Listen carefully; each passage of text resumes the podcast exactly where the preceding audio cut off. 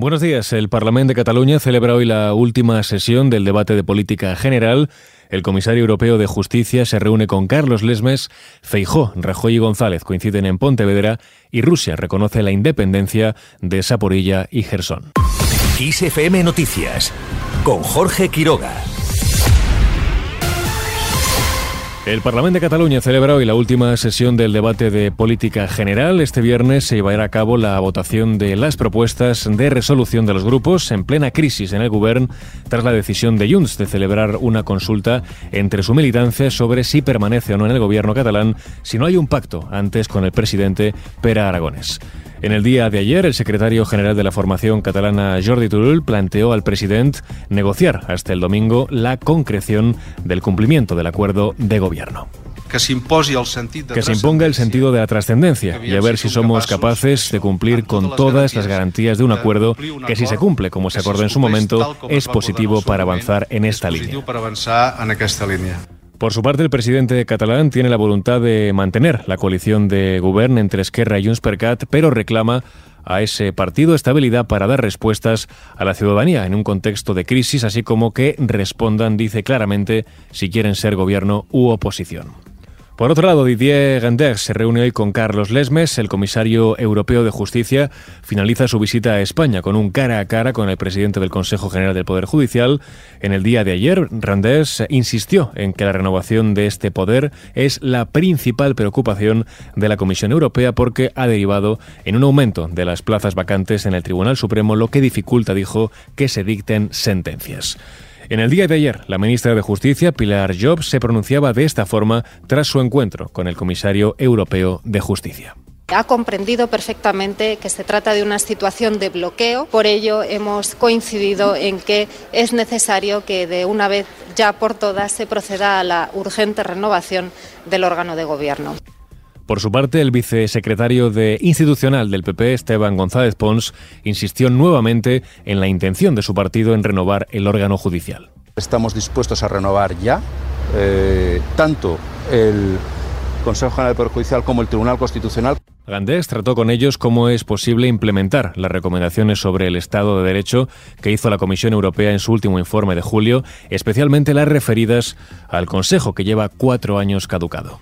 Más cuestiones de este viernes. Feijó, Rajoy y González coinciden hoy en Pontevedra. El líder del PP y los expresidentes del gobierno intervendrán en el foro La Toja en Ogrove, un encuentro en el que analizarán la actual situación política y económica marcada por las consecuencias de la guerra en Ucrania. Hablamos ahora de la factura de la luz. Hoy la electricidad sube más de un 16% y llegará hasta los 153 euros por megavatio hora. El tramo más barato se registrará entre las 2 y las 3 de la tarde y el más caro entre las 9 y las 10 de la noche. El precio de este viernes acabará con la tendencia bajista de los últimos días, aunque se mantendrá por séptimo día consecutivo por debajo de la barrera de los 200 euros el megavatio hora. Más cuestiones. El Gobierno ofrece una mejora salarial a los funcionarios. Plantea una subida del 9,5% entre 2022 y 2024, según informaba anoche el coordinador del Área Pública de Comisiones Obreras, Humberto Muñoz. La Administración ha presentado una propuesta económica que supone un avance sobre la que eh, se había presentado previamente. En su conjunto eh, supone un 9,5% de subida salarial eh, en tres años en 2022 con efecto retroactivo desde el 1 de enero, en 2023 y en 2024, combinando eh, subidas fijas y eh, cláusulas de revisión en el 2023 y en el 2024. UGT ratificará hoy la propuesta, Comisiones Obreras la someterá a sus órganos de dirección y el CESIF la considera insuficiente y seguirá negociando. Al margen de este asunto, nos vamos ahora hasta Florida. Allí el presidente de Estados Unidos, Joe Biden, asegura que el huracán Ian podría ser el más mortífero en la historia del Estado. De momento ha dejado a más de dos millones de personas sin suministro eléctrico. Al menos nueve hospitales se han quedado sin suministro de agua y el alguacil del condado de Lee, en Florida, teme que las muertes se cuenten por centenares.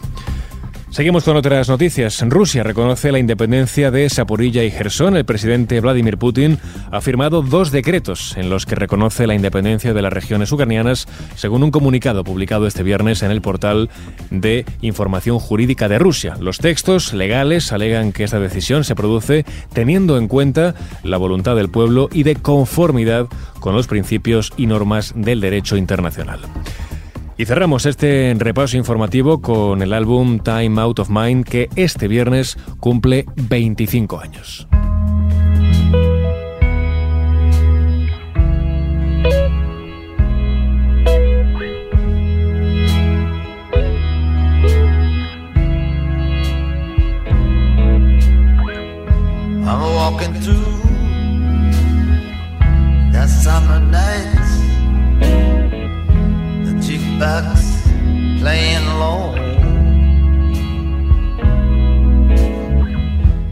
Después de pasar gran parte de los 90 de gira y sin escribir apenas canciones, Bob Dylan regresó en 1997 con Time Out of Mind, su primer trabajo en un total de siete años, mientras que Under the Red Sky, su anterior álbum, tenía un concepto más casual, este Time Out of Mind fue mucho más cuidado, desde las canciones densamente detalladas hasta la producción oscura y atmosférica.